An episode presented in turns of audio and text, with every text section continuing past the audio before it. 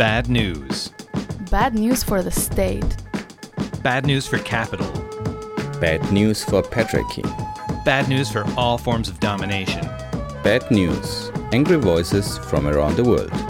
Our monthly info show from anarchist and anti authoritarian radio projects worldwide. If these news are bad, I don't want to be good.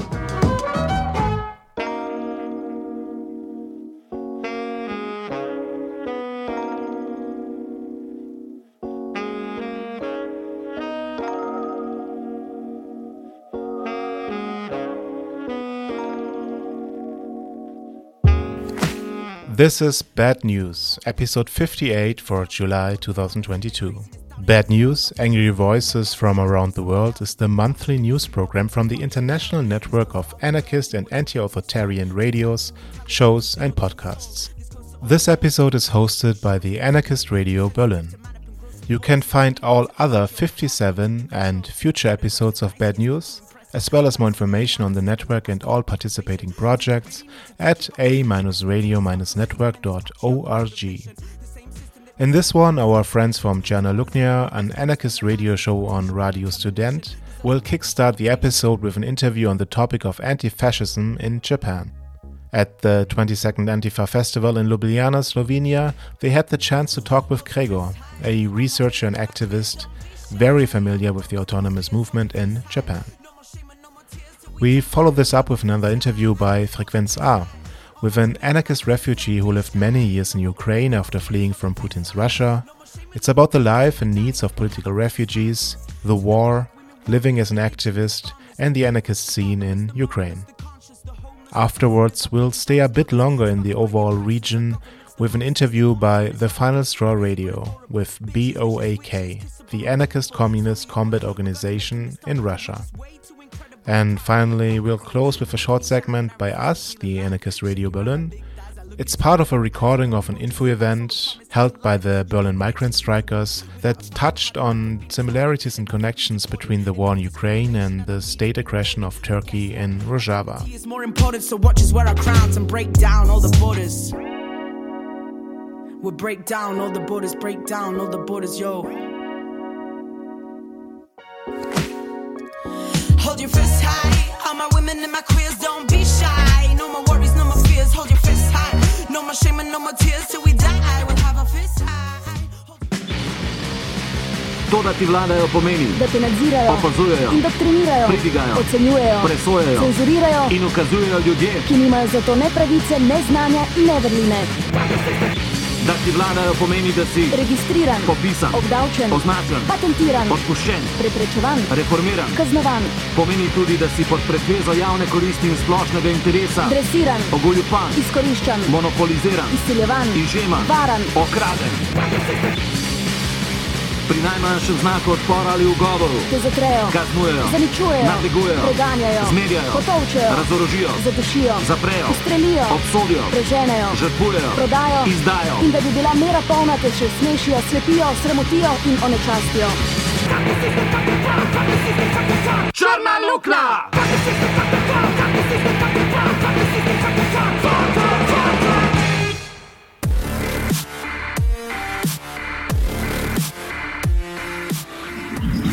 So we are uh, in Ljubljana on 20 Antifa Festival. Uh, so uh, also for this uh, reason, comrade from Vienna visited us to present anti-fascist movement in Japan. Since he had opportunity to visit Japan and also to research anti-fascist movement. So for the beginning, maybe you can say a word or two uh, about who you are, and then maybe to start with what is anti-fascist tradition, since we don't, uh, maybe a lot of us don't know a lot about Japan on general and about anti-fascist movement there. Uh, yeah, my name is Gregor Vakonig, and I'm a free journalist for some leftist journals, basically, and also uh, basically a, Japan, uh, a Jap- so-called Japanologist and translator. And I spent uh, two years in Japan researching, uh, especially the anti-fascist movement in Japan. and well, it's um, maybe let's start like with the tradition or beginning or something like. Um, I think the biggest distinction between anti-fascist, like the history of anti-fascism in, let's say, Europe and Japan, is um, how it basically played out very, very early on.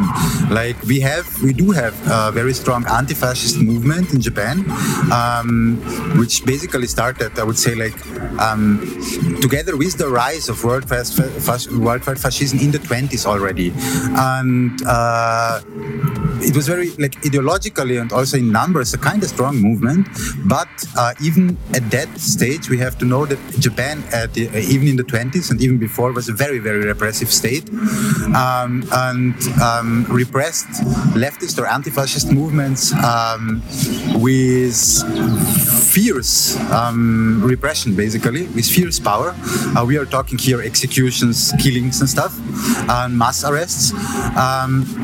So when when Japan enters um, like the, the time of Japanese fascism, which could we could say more or less is the early 30s, um, most of what was the anti-fascist movement was already even uh, or in jail um, or dead. Um, so what we do have in the time of uh, in the time of Japanese fascism um, is compared uh, as a as an anti-fascist movement is um, kind of small compared to what is in Europe. But we know that, like in the 20s or the 1910s, the movement was actually small. So we are talking here just like small actions, like some here or there, some strike, um, anti-fascist leaflets, um, and stuff like this, espionage for anti-fascist um, Axis powers and stuff, uh, Allied powers. So more like on this uh, kind of uh, level. No, we don't have any instances of really like organized mass anti-fascist movements during anti uh, Japanese anti-fascism. Um, so basically, um, that's like what we how we could sum up in very very um, brief terms the uh, early history of Japanese uh, anti-fascism. Okay. Uh, so, and uh, what is the situation uh, with the anti-fascist movement nowadays in Japan? Um, to answer this, we have to also take in account what was happening uh, after the, the war, where the left um, gained a lot of power again. Um, after 1945 so have, we have like in the from the 50s onwards until the 80s basically these huge mobilizations by students or labor unions very militant um, who could mobilize millions of people. And like one the ideologically um, the main point of this movement was definitely the uh, to topple the japanese monarchy which is um, seen as a, not only as a symbol of of fascist ideology, but also like fascism basically at work. So that um, at, as long as the, the, the idea, the institution of, of the of the tenno of the um, Kaiser of Caesar, of the what's called the emperor exists, um, Japan is basically heading toward fascism. It's like a, I, I do think that's a political analysis, an analysis we, which does have some, some truth. Um, but this left, which we are talking about, this militant, very strong left, basically uh, collapses um, due to um, state repression and its own failures in the end of the 70s and in the 80s, and becomes marginalized, um, very tiny until in the 90s. Then comes Fukushima in 2011, the catastrophe, which um, births basically a new anti-atomic movement, which is a massive one, but by far not ideologically as radical as the older movements in the 70s or 70s, uh, 60s or 70s. But still, it's the first mass movement against basically also the government, and um, from this movement we uh, we see that like lots of like new anti-fascist groups are being born, which don't basically to like the old radical left. So ideologically, this new anti-fascist left, um, on one point, it's very fierce in their actions. There is a, a very the, the, there is a very big focus on direct actions, on blockades of the street, on blockade uh, on blocking fascist um, fascist demonstrations and stuff. On the other hand, um, we have a ideological like a black hole where they are kind of like maybe we could classify them as a liberal left. Um, sometimes even working together with um, with the with the right in Japan. Um, but on the other hand, I mean, they get things done. You have to say, and, and there is of course like a, a turn, a very very big turn to the left ideologically from these groups because they're developing. Okay, and uh, otherwise, uh, what are the like situation like, nowadays? Do they have squads, social centers, uh, anarchist or anti-fascist organizations? Yes, of course. In Japan, um, let's say squats. Um, right now, there is one squat in Japan. It's the Yoshida-ryo. It's like a, a squat stu- student dorm, which is basically was autonomous since the 50s and like with a very strong anarchist tradition. And it had like a contract, but it was totally autonomous. But it's squatted since four years, I guess now. Um, we have some squats. We had hundreds of basically autonomous and even squatted campuses and students' dorms until the 90s, when the state basically, together with the collapse of the old left, um, this they diminished. Um, but we still have um, a plethora of um, like anti-fascist, anarchist, or other kind of leftist spaces, um, autonomous spaces, and, st- and so on. We had some attempts at squatting in the last years, and uh, basically, it's like in every bigger city in Japan, you do have, of course, um, like what we know here as, as like autonomous spaces, of course, that is, exists in Japan. Okay, is there something else you want to add? Maybe if you remember where people can find some maybe interesting internet page or something like this. Um, I think like for for beginners, um, I mean there is a lot. Uh, in the internet, I was definitely for uh, English for people who can speak English. Um, I would definitely um, recommend William Andrews' um, homepage, throwoutyourbooks.wordpress.com. Uh, William is a socialist activist in Japan, living here there for a long time, and um, writes in-depth analysis of the radical left in Japan. Also published some books on the topic, and then of course my blog, which is Zatsudan, also Z-A-T-S-A-D-A-N dot at, which is a, a in a similar vein this kind of blog, and maybe more journalistic, but um, it's all in German, fortunately for some, I guess. Okay, thank you very much for this. Thank you for the interview. No bastard ever came home from earning 8.25 an hour feeling proud. Minimum wage just a fancy term for industrialized slavery. We're in a war. A war with the privileged. Those aren't streets you're sitting on. They're battlefields. And it is our duty to fight the comfortable and the overfed. So go forth, you sons of bitches. Iz bojišč razredne vojne poroča Črna luknja.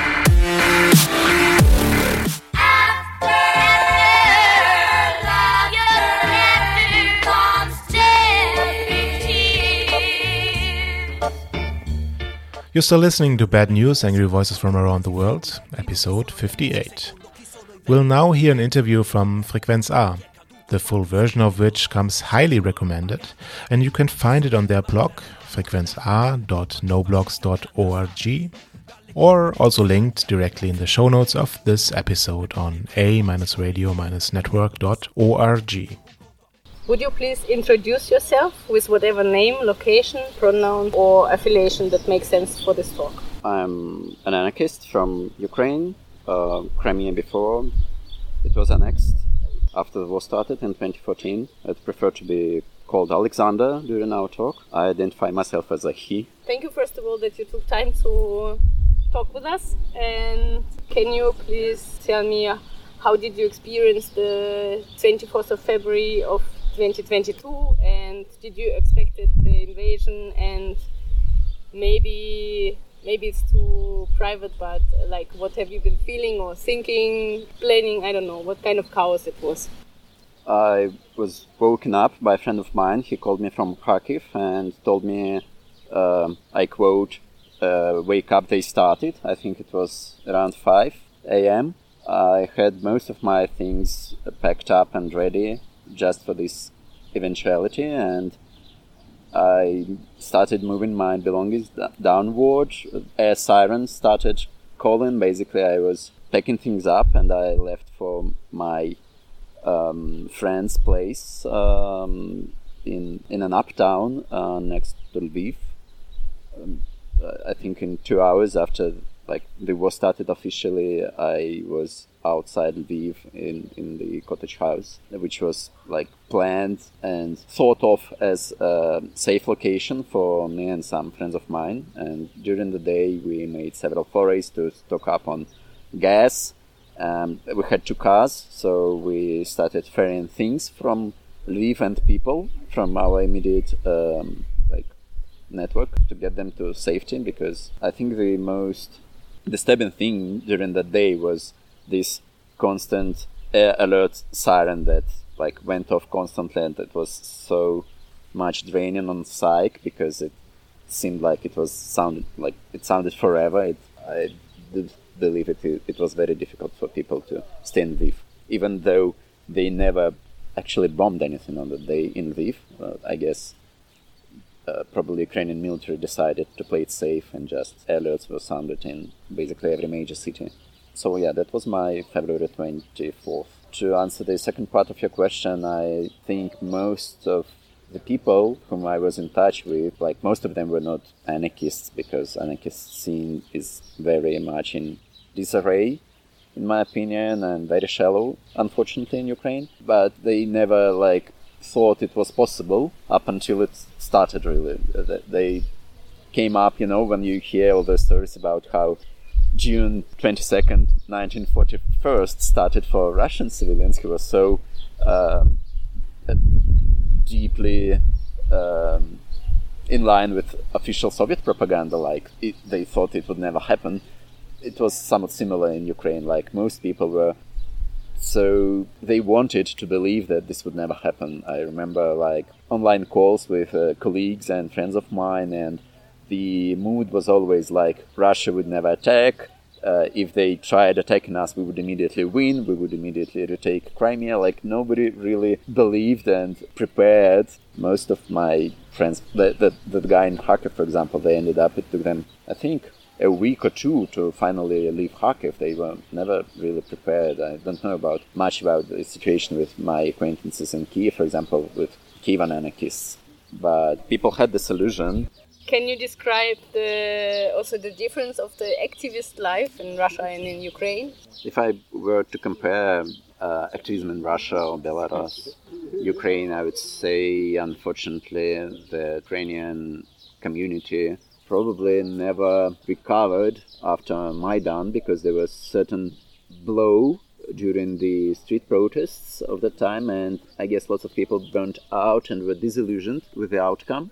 Lots of my personal acquaintances they left either immediately in 2014 or soon after. Like mm, lots of people from feminist initiatives, uh, from ABC uh, Kiev collective of the time, they quit because they considered Maidan not they treat it as, as not our type of revolution. I do not share this sentiment. Uh, Ukrainian scene was very well developed. Crimean scene, Ukrainian scene, right until 2014, but then they suffered a blow they never recovered from, to be honest.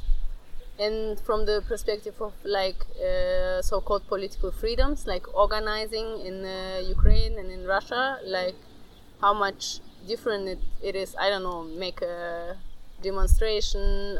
It's like way more easier to organize in Ukraine if people wanted or, had any desire to organize. I mean, uh, especially after Maidan, and that's the reason why I disagree that it was not our revolution. I think 100% it was uh, anti-authoritarian. Um, it had this anti-authoritarian accent flavor to it, and we, as a movement, should have been more engaged into it because after Maidan, it became so much more easier to organize things in Ukraine. Like police was really scared.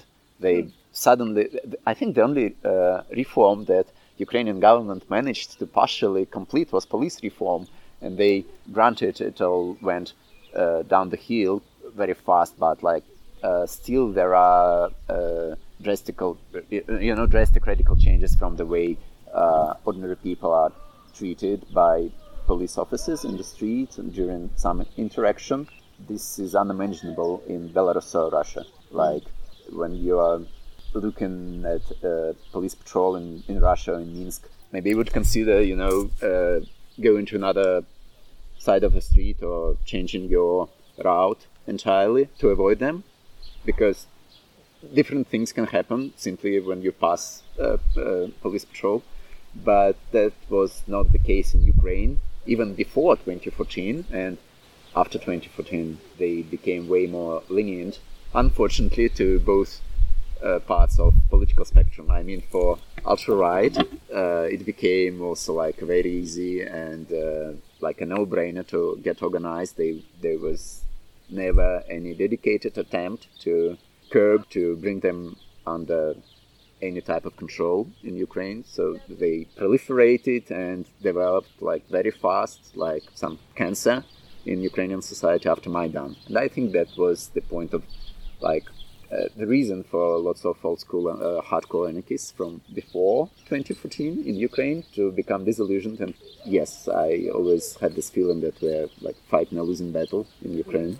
I see uh, is that uh, anarchists in Europe, it's very generalized, of course, often seem to be lost in topic of the war in Ukraine. What would you think uh, could be an anarchist position which would make sense right now?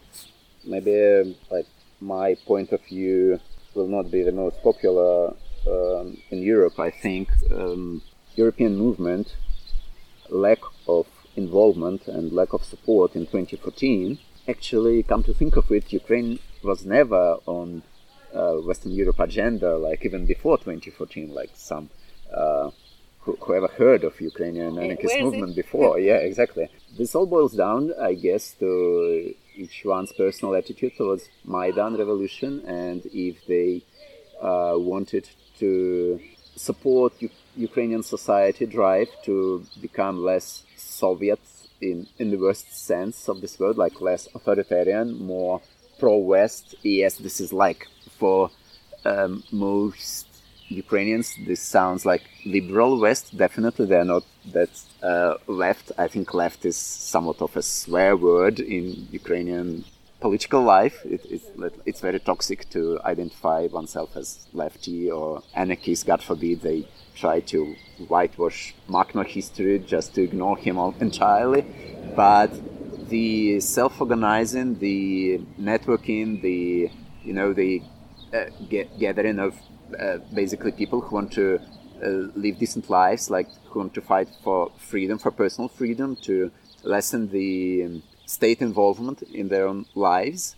I, I think this is worth supporting, and uh, we still have this chance to influence the uh, way Ukrainian society can develop. So I would suggest that maybe working with uh, Ukrainian refugees would be the best option to connect and to help them um, in their European lives, right? Because there's huge influx of uh, people coming from Ukraine and they're mostly children and women because uh, Ukrainian government uh, prevents um, males from uh, leaving the border because they, they are drafted, like there's general draft and uh, martial law in, in effect. But these are um, the people who will be the future of Ukrainian society. So uh, I, I, think our best bet as like long-term cultural and uh, left project would be to con- get connected with refugees and to help them and to maybe in this uh, very soft way influence their attitude and turn them somewhat more to the left, some social equality values, anti-authoritarian values, because I, unfortunately, on average, like your average Ukrainian, probably my bet would be he's like very conservative and um, very orthodox and probably leaning towards right. And it's too late, I think, to re-educate uh, adults, but we have this chance with children and people who are uh, fleeing Ukraine because they will be exposed to Western lifestyle and Western values anyway. And Germany strikes me as very way more left country comparing to Russia, Ukraine, or Belarus. Yeah, it, it's not toxic to identify oneself as as lefty in, in Germany. Like people get exposed to uh, social support, to social care, to uh, networked initiatives. I think that's very good and very educational. Maybe um, I didn't ask something important, or there is something you want to add Well, I, uh, you know, there, there was this joke in um, Eastern Europe about uh, ABC, and I think I can share this joke because I was involved with ABC uh, in the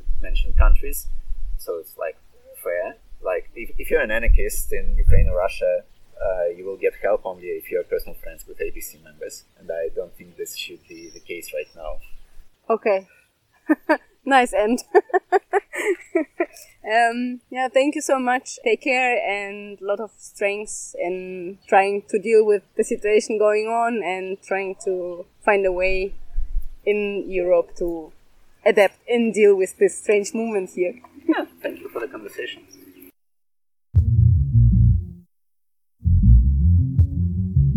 Next up, audio from the Final Straw Radio in the so called USA. We'll hear words from BOAK or BOAC, also known as the Anarchist Communist Combat Organization, a Russia based group advocating sabotage and guerrilla struggle and the development of a social revolution against authoritarian regimes in Eastern Europe. We consider ourselves revolutionaries and combatants against Putin's authoritarian regime, as well as all other oppressors in Eastern Europe. We fight for a horizontal, self managing society based on solidarity, freedom, equality, and radical ecology. We believe that revolutionary organization is a necessary tool to achieve this goal, and we are longtime participants in anarchist movements. We are the members of the Anarcho Communist Combat Organization and the collective of anarchist fighter information channels. What is the Anarcho Communist Combat Organization? What do you do and who participates? Anarcho Communist Combat Organization is a group of anarchists standing for direct action and guerrilla methods of struggle as the most adequate, although not only way to achieve social revolutionary objectives, especially against clearly authoritarian states like today's Russia or Belarus. Guerrilla struggle, as well as any other kind of revolutionary activities, including the most peaceful and legal, should be performed in organized, disciplined, and militant ways. Anarchists need political organization of committed revolutionaries with combative potential the same is applicable to broader opposition movements in Russia and Belarus. During our activities, we try to implement this vision.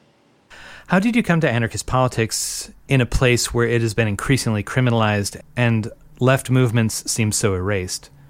And how do you respond to Western, quote, anti imperialists, unquote, who promote the Russian state as a bulwark against imperialism?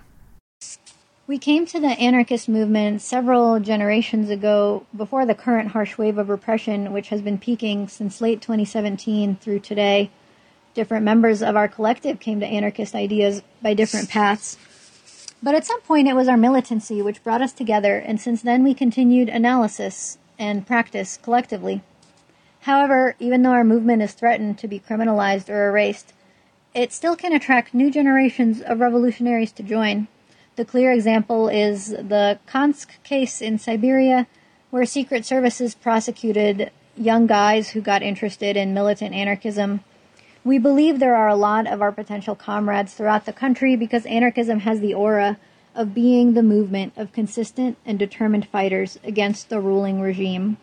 We believe all people with anti imperialist views need to understand that there is more than one imperialist in this world and Putinist Russia is definitely an imperialist force, which constitutes an even more immediate threat for the people of the region than even U.S. imperialism. Look at Kazakhstan this January or Ukraine now. Is there an anti war movement in the Russian Federation controlled areas? We heard about media censorship, newspeak criminalization of calling it a war, uh, the brutal arrests of protesters in cities like Moscow and St. Petersburg. Is this still going on, or has the public protest been beaten back by the violence? Yes, repressions are at a high level. Censorship, arrests, tortures, and prison sentences are all here. The more vocal and mass protests of the first days of war in Russia were generally suppressed by the government. However, individual actions of a different kind are being performed, often by courageous artists or activists. These are still taking place more or less regularly. What seems to be more important is that soon after the war started, there appeared a different current of resistance spontaneous and decentralized actions of sabotage against different governmental institutions. First of all, military conscription centers. It really became a phenomenon already, and we hope soon it will take more organized mass and radical forms. As you know, we also put an effort to contribute to this part of struggle. Can you speak about some of the actions of individual artists and activists that inspire you? And what about these recruitment center actions? What do they look like? How many? And what sort of reaction do you hear from the population? Direct action against oppressive regimes in our countries has a very long history, starting from NRA, New Revolutionary Alternative, who blasted the main building of FSB in 1999 along with several military recruitment centers. Later, there was Black Bloc, who led an anarchist guerrilla group for several years and never was caught. Mikhail Zhlobitsky, who bombed the FSB building in Arkhangelsk, paid with his life. Or the four anarchists who returned to Belarus in 2020 to fight against Lukashenko's oppression, known as the Anarchist Partisans case, and so on and so on. We can clearly see that resistance was always here but now, when the tyrannical nature of Putin's regime has become obvious for anybody, direct action became a method of a very broad swath of the people. In the last months, there were 18 arsons of military recruitment centers all over Russia. Not all of them were very successful. Sometimes the fire was too small. But in several cases, for example in Mordovia, documents of young people who would be forced to go to the army were destroyed. In Nizhny Nizhnevartovsk, Lukhovichi, Omsk, some rooms of military centers were burned down. Also, as we mentioned, direct action became a job of non activists. It led to some arrests at first, but people learn very fast, so now in the latest actions, there are almost no arrests at all. Reactions of people is different. For instance, some are subject to military propaganda, but a lot of them understand that this war leads to the deaths of many people, including their sons and husbands, who would be sent to Ukraine to die in Putin's war. There are also other actions apart from arsons of recruit centers. For example, there were several cases of the derailing of trains, also attacks on electrical equipment of railroads and cell phone towers in the border regions. How do you support other groups or individuals whose actions you share affinity with? We support all the people of goodwill who take part in the current sharp conflict on the side of fighting for freedom everyone who confronts the Putin and Lukashenko regimes, especially those who do it inside these countries. We also support all fellow anarchists and other anti authoritarian revolutionaries struggling for freedom and justice worldwide. As to concrete steps, we use our info channels both for sharing skills, useful for direct actions, and to spread the word of different groups of comrades who send us reports and communiques about their actions. After the start of the war, we also started to collect donations to support different revolutionaries and groups who need financing for their activities. We already sent out our first small stipends on request based on trust. Could you speak more about some of these info channels? Also, in relation to this, individuals have received fines and other penalties for participating in supposedly private Telegram chats in relation to protests, direct actions, and solidarity. Since we know that Telegram is not a secure method to avoid surveillance from the Russian and we started our propaganda activity with the site bo-ak.org, but we also understand that people more likely use social networks now to gain information. So to address bigger audiences, we also opened several social accounts in vk.com, a Russian social network, Telegram, Twitter, YouTube, etc. Some of our channels were banned and others didn't have uh, much success. And we also were forced to move our website to Darknet. So now we write on these platforms. boakmirror.noblogs.org is a mirror of the site, not on the dark web. You can mostly find theoretical articles there, alongside our most important news and communiques about our actions. Bo underscore ak underscore reborn is our main channel in Telegram. That's bo underscore ak underscore reborn. We post here useful advice about how to organize direct action, our ideological articles, news of resistance, and communiques about our actions. vk.com slash bo underscore ak and vk.com slash zloyankom are our channels on vk.com. About security, VK is the least secure platform of all. It's a pity because there's a lot of people still using it, so to not lose them, we post our main news there. But we don't make contacts, and we strongly advise all from communicating on VK and to switch at least to Telegram. Telegram also isn't absolutely secure, of course, so our method is use burner phones and preferably use virtual numbers bought by cryptocurrencies anonymously.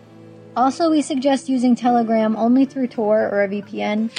Never believe anybody on the internet. Never give anybody info about yourself that you don't want to fall into the hands of the police. And we promote this approach to our readers every time we can.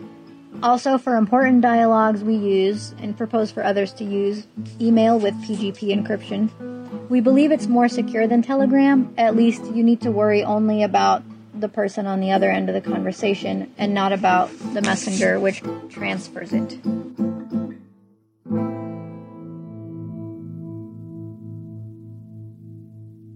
The rest of this interview, plus a conversation with a participant in assembly.org.ua in Kharkiv, with transcripts and links in the show notes, can be found in the July 17, 2022 episode of The Final Straw Radio at thefinalstrawradio.noblogs.org.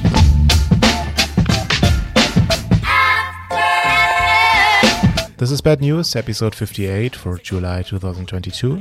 Our final segment is labeled Thoughts and Remarks on Syria and Ukraine in Wartime. And this is a recording of an info event held in Berlin by the group Berlin Migrant Strikers. And in this short segment of the event recording, we'll hear some thoughts and remarks on Ukraine and Rojava in wartime. And we decided to organize this uh, event because this, this war uh, caught us, as uh, many others, and also like many others within the, uh, European left, uh, unprepared.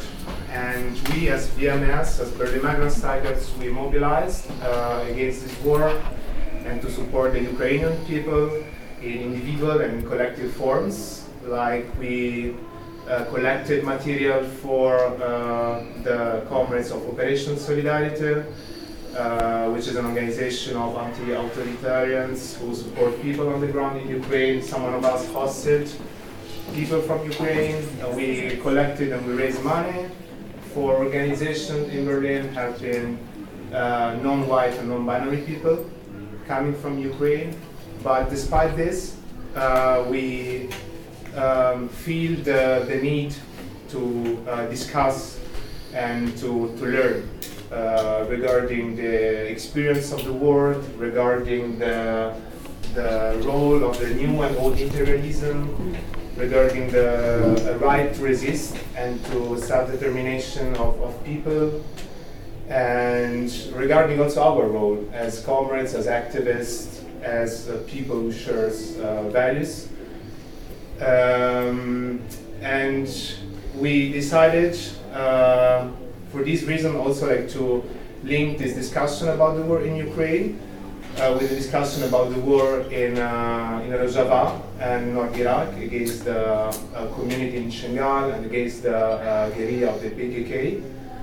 Uh, the issue of the uh, revolution of the democratic confederalism is really close to our hearts. Um, yeah, so Mark, I want to ask you, since we kind of realized also the role of Turkey recently and as a mediator, um, like exactly, especially considering the recent Erdogan request, uh, considering also what's really happening with Sweden and Finland, um, what do you think about like what's really happening like in Rojava and Syria and exactly from the kind of middle April that is starting also the threat of this uh, attack again? Um, yeah, how is the, people responding So uh, we have now this situation that's pretty much complicated because on the one hand, uh, Turkey is a member of NATO and is one of the most important one because it's the representation of NATO in the Middle East and it's one of the most powerful actually uh, army in the NATO. On the other side, uh, Rus uh, Russia is also is also very important in the in, in the, in the nowadays world, and Turkey is now trying to use these negotiations and his very important role as mediator in order to proceed further against the Kurdish movement, against the Kurdish, the, Kurdish guerrilla uh, in Kurdistan, and also the Kurdish organizations in Turkey. uh, so now uh, Erdogan, what he wants to achieve with this with this kind of uh, this kind of action is like on two levels. On the one level, um, uh, uh, Erdogan is trying to uh, make war, or is actually making war, a, an internal war against the opposition in Turkey. Uh, for example, uh, lately uh, a lot of journalists, like a lot more than 10, were arrested, and Erdogan wants to continue this war uh, this internal war actually against the opposition in order to have a more authoritarian regime inside Turkey, within Turkey, and on the other side, uh, on the second level, he's acting on the outside uh, against PKK, against the Kurdish um, uh, Workers' Party, um, and uh, he's like expanding the, the, the war in northern Iraq. Uh, right now northern Iraq, and he's like proceeding actually directly against the people.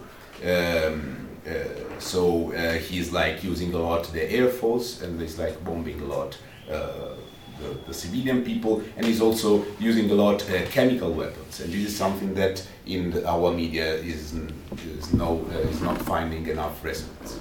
Actually, this history is quite uh, older. 2016 is the first uh, army uh, armed uh, intervention of Turkey in Syria. Then 2018 there was like the attack on Afrin, and in 2019 uh, another strip of land was conquered, uh, again in northern Syria. And this is because um, Erdogan is saying that there is a terrorist danger, danger of terrorism at his southern border, uh, and this um, and he has to ensure like a security zone in this in this strip of land.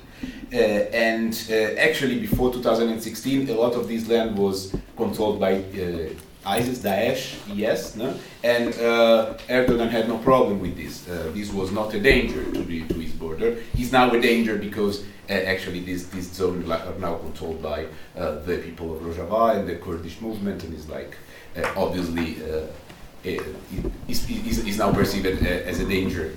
The Islamic State was not. This is what also he wanted to point out. Okay, so uh, another couple of points um, that you wanted to point out.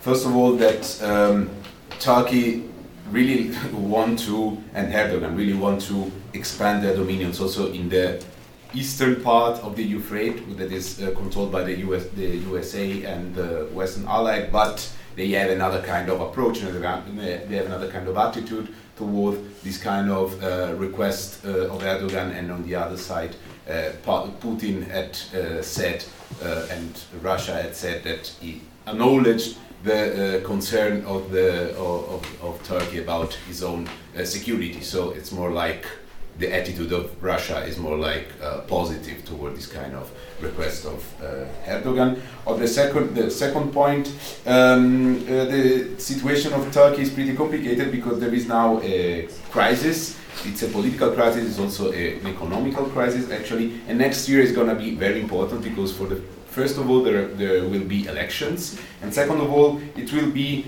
the um, uh, 100th anniversary of the uh, Treaty of Lausanne.